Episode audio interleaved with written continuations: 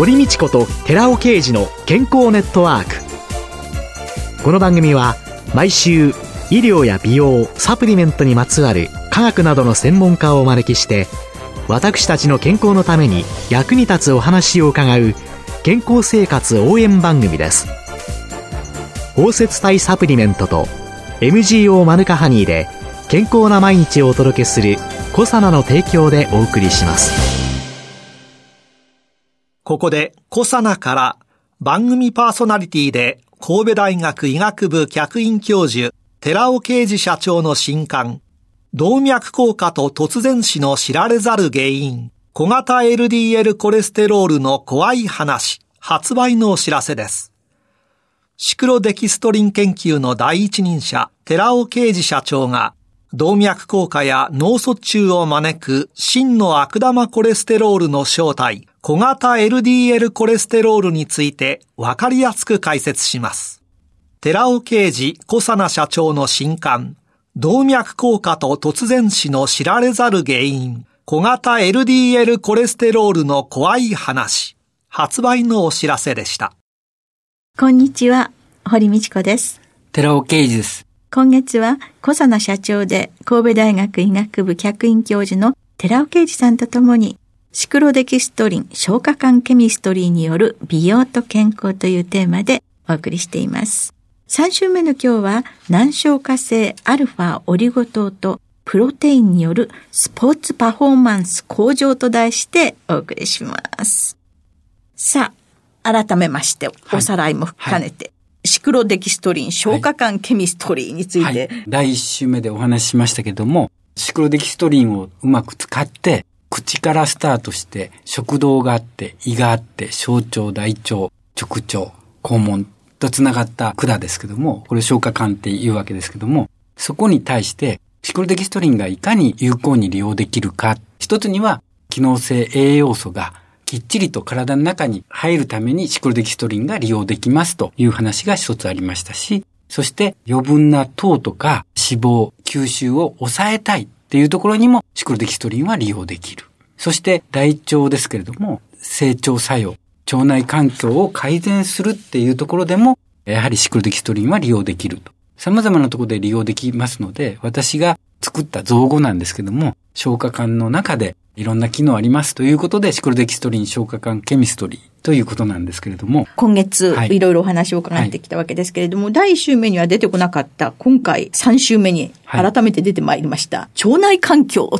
という問題。そうですね。これも消化管ケミストリー。そうですね。シクロデキストリン3種類ありまして、シクロデキストリンっていうのは感情のオリゴ糖でして、オリゴ糖っていうのはブドウ糖の数個寄ったものをオリゴって言うんですけども、そのオリゴ糖なんですけども、3種類ありまして、アルファオリゴ糖、ベータオリゴ糖、ガンマオリゴ糖。アルファはブドウ糖が6個、ベータは7個、そしてガンマは8個なんですけども、先週と先々週にお話をしましたコエンザム9点とか、トコトリエノール、そしてフェルア酸等が吸収性が高まりますよって言った時に使ったのは、ガンマオリゴ糖だったんですね。はい、一方で、アルファオリゴ糖っていうのは難消化性でして、アミラーゼで分解されないので、小腸では全く分解されないっていう作用がありまして。ブドウ糖が6個輪っかにくっついている、はい、このアルファは消化されない。はい、消化されないです、ね、はい、アミラーゼによって分解されない。はい、ですから、食物繊維として糖とか脂肪の吸収を抑えるっていうところが小腸でできます。ということで、難消化性。そうです。アルファオリゴ糖というわけですね。はい、で、一方で、大腸では腸内環境を整えるっていうことが分かってきたので、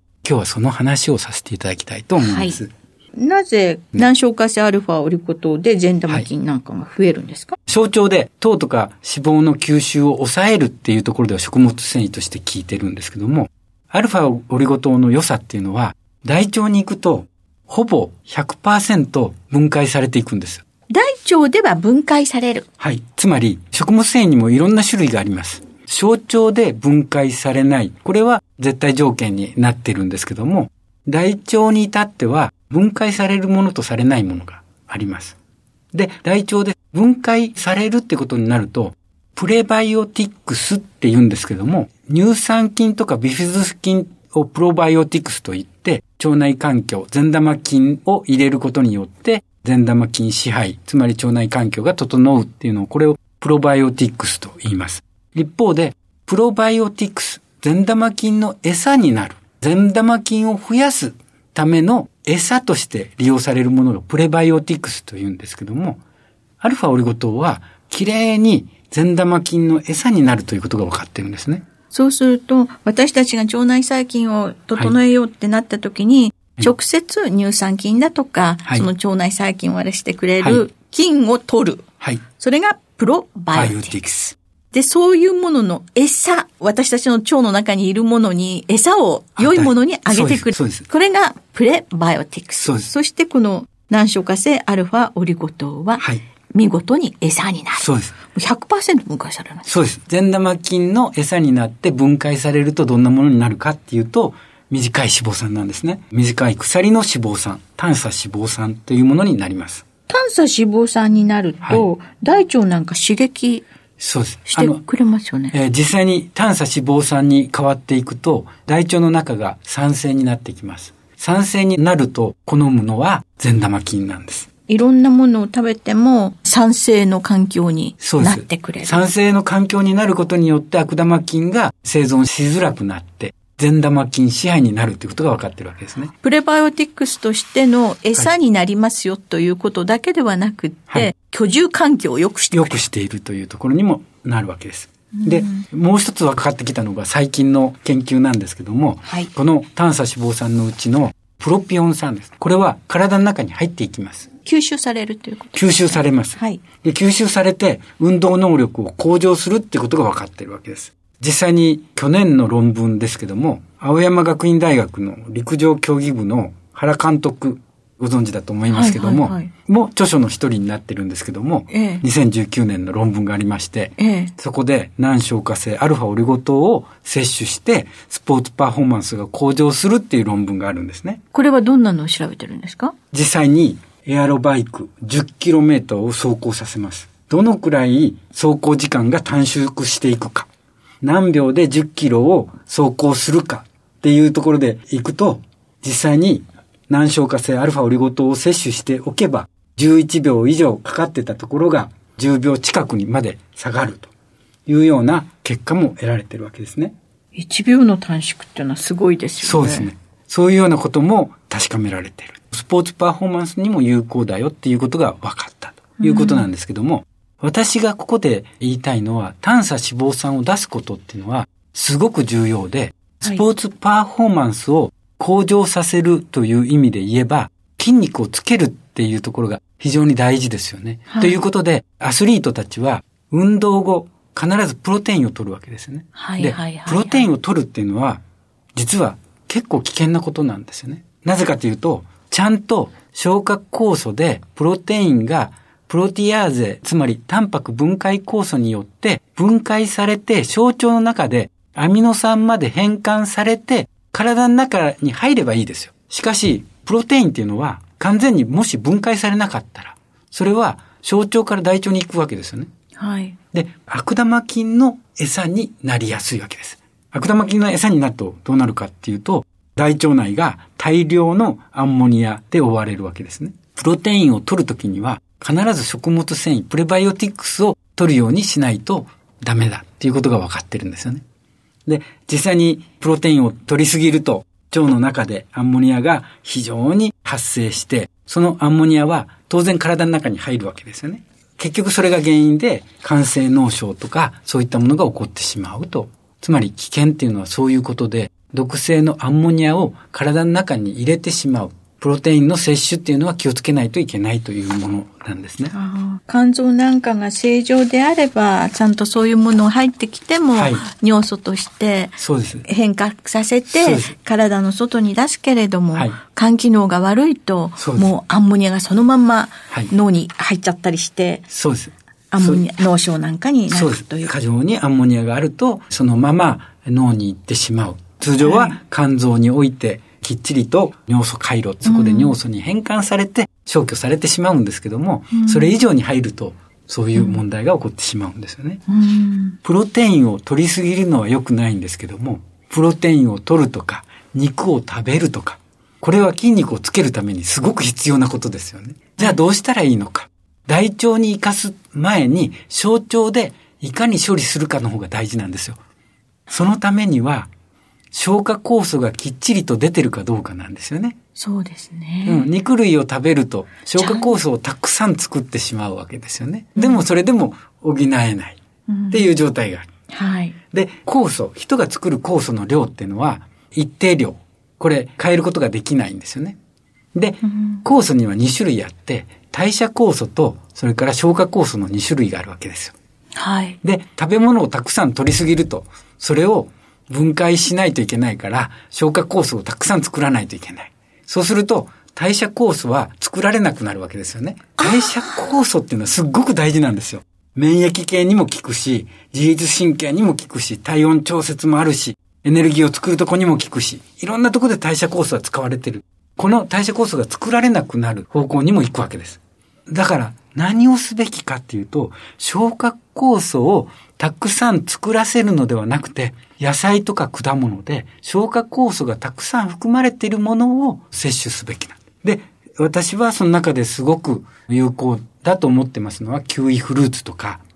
はいそれから大根ですよね。そういうような野菜類とか果物、そういう消化酵素をたくさん含まれているものを一緒に摂取しましょうと。大根なんてね、サンマについてるジアスターゼとかって、そうですね。もう中学の家庭科で習ったのを思い出しましたよ。そういうように、私は消化酵素の含まれる野菜とか果物を一緒に摂りましょうと。で、実際にキウイフルーツをプロテインと一緒に摂ると、これスポーツパフォーマンスに有効なんですよね。なぜかというと、先ほどから言ってましたけども、プロテインを運動後に摂ると、筋肉をつけるためにプロテインを摂るわけですけども、大腸まで行ってしまう可能性がある。でもそこで一緒にキウイフルーツを摂ると、消化酵素によって分解して体の中に入りますから、プロテインを摂った時に血中見るわけですよ。その時に比較するんですね。一緒にキウイフルーツを取ったか、それとも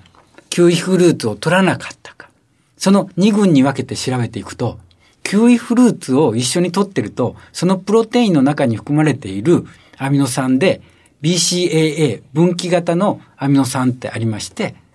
ロイシン、イソロイシン、バリンっていう、その本来筋肉をつけるためのアミノ酸があります。バリンこれがロイシン、イソロイシンってやつですね。そうです。これが増えるんですよね。おーキウイフルーツを取ることによって。キウイフルーツだけを取ってもダメですよ。プロテインと一緒に取ることによって、つまりきっちりとプロテインが分解されて、アミノ酸となって、BCA となって体の中に入るっていうことが確かめられてるわけですね。そうすると、もう消化液を自分の消化液じゃなくって、はい植物が持っている消化の作用を使でう。、私がここで話をしているわけですから、ここに難消化性アルファオリゴ糖が関わってくるわけです。はい。で、キウイフルーツって生だと効くんですけども、そのまま置いてると酸化されて、もう瞬時にその消化酵素の能力は失ってしまいます。活性はなくなります。ところが、難消化性アルファオリゴ糖と一緒にしてパウダー化すると、1年経っても、その酵素活性は維持するんですね。うん。で実際に私どもで確かめたんですけれども、1年前に作ったキウイフルーツとアルファオリゴ糖のパウダーで、ゼラチンに対して試してるんですね。ゼラチンってタンパクですから、タンパクですねえ水の中に入っていると、ゼラチン3%で固まります。ゼラチンが3%入ってる水溶液は固まってるわけですね。そこにキウイフルーツのアルファオリゴ糖パウダーを加えるわけです。はい。で、しばらく置いとくと、ゼラチンは分解されますので、固まってる状態から水溶液にさっと変わる。これが非常に簡単に活性を見分ける方法なんですけども、ええこのようにして、酵素活性はまだ1年後も維持している。ということで、難消化性アルファオリゴ糖とキウイフルーツから出来上がりました、キウイフルーツアルファオリゴパウダーというものが用意できれば、プロテインと一緒に合わせることによって、いつでもプロテインを大腸で悪玉菌支配にさせることなく、きっちりとアミノ酸を体の中に入れるということができるということなんですね。そうすると、今、腸内環境を整えるはい。という一つの問題と、はい。そして難消化性アルファオリゴ糖を加えることによって、はい、それはプレバイオティクスにもなるし、はい、そしてその腸内細菌の善玉菌が増えていく、腸内環境を整えるということにもなるし、そこにキウイタンパク分解酵素というのが入ることによって、消化と。いうのもできて、よりペプチドとかアミノ酸の吸収を腸で高めることによって、はい、特に BCAA という筋肉を作るためのアミノ酸を体の中に入れることができる。特にロイシンなんかはね、タンパク質作れっていう司令塔でもありますもんね。はい。はい、そうすると、アスリートの人たちが、今までプロテインだけ取ってた人たちが、そういうものを一緒に取ることによって、パフォーマンスが上がると考えれば、そうですね。いいわけなんですね。で、忘れてならないのが、プロピオン酸を難消化性アルファオリゴ糖によって作ることができれば、これだけでもスポーツパフォーマンスは向上するんだということにもつながると。あ、そうですね。はい。エアロバイクの速攻実験もありましたものね。はい。はい。じゃあ、今週の内容を簡単にまとめていただきますと。はい。プロテイン。これは、スポーツパフォーマンスを向上させるために、アスリートたちには非常に重要なものだと思います。でも、一方で、プロテインは腸内環境を悪化させる要因にもなる。ですから、私がおすすめなのは、きっちりとプロテインを小腸で分解させるために消化酵素が含まれるキウイフルーツとか大根を取りましょう。そして合わせ技として難消化性アルファオリゴ糖も一緒に摂取しましょう。それでスポーツパフォーマンスは向上すると私は思います。ありがとうございました。今週は小佐野社長で神戸大学医学部客員教授の寺尾啓二さんとともにシクロデキストリン消化管ケミストリーによる美容と健康の3回目。難消化性アルファオリゴ糖とプロテインによるスポーツパフォーマンス向上と題してお送りしました。寺尾さんありがとうございました。来週もよろしくお願いします。ありがとうございました。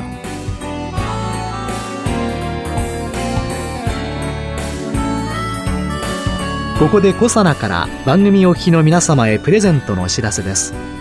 美肌のための3つの成分レチノールコエンザイム9点 Rα リポ酸を配合した美容液。コサナのシクロラボラトリトリプルエッセンスを番組お聞きの10名様にプレゼントします。プレゼントをご希望の方は番組サイトの応募フォームからお申し込みください。コサナの美容液シクロラボラトリトリプルエッセンスプレゼントのお知らせでした。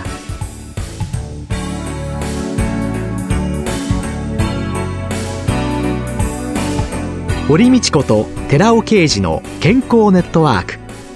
この番組は包摂体サプリメントと MGO マヌカハニーで健康な毎日をお届けする「コサナの提供」でお送りしました。